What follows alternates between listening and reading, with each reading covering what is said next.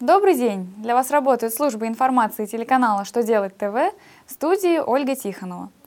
В этом выпуске вы узнаете, по какой форме налогоплательщики будут отчитываться по НДС, каким медработникам переоценят условия труда, могут ли домашние животные стать объектами налогообложения.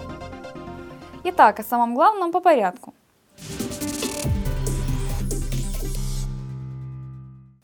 Минюст 15 декабря 2014 года зарегистрировал приказ ФНС, утвердивший новую форму, формат и порядок заполнения декларации по НДС. Налогоплательщики должны применять их, начиная с представления отчетности за первый квартал 2015 года. Новая форма содержит пять дополнительных разделов – в них включаются сведения из книги покупок и продаж, из журнала учета полученных и выставленных счетов фактур, о перевыставленных документах в рамках договоров комиссии, агентских договоров, договоров транспортной экспедиции, а также информация из счетов фактур, которые получены и выставлены застройщиком в рамках соответствующих инвестиционных договоров.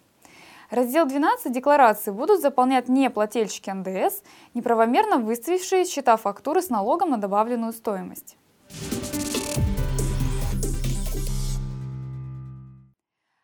Минтруд подготовил проект приказа об особенностях оценки условий труда для отдельных категорий медицинских работников. Документ касается специалистов, оказывающих скорую помощь в экстренных и неотложных формах вне медорганизации, работающих в реанимациях, операционных, а также осуществляющих диагностику и лечение с использованием специальной аппаратуры.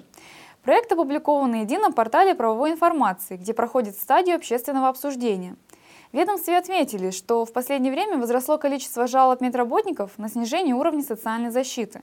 В частности, врачи недовольны безосновательным уменьшением доплат за работу во вредных и опасных условиях труда. В Минтруде подчеркнули, что подобные действия незаконны и снижение компенсации недопустимо.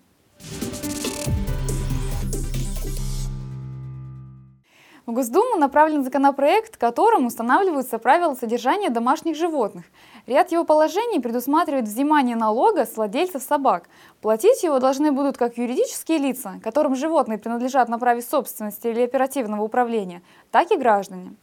Налоговая база определяется отдельно по каждому животному, а ставка устанавливается единая для всех категорий налогоплательщиков и пород собак – 1000 рублей. В случае, если животное кастрировано, то размер ставки равен 100 рублям.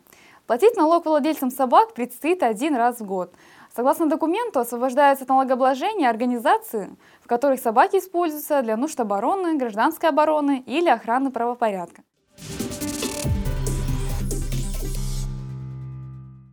На этом у меня вся информация. Благодарю вас за внимание и до новых встреч!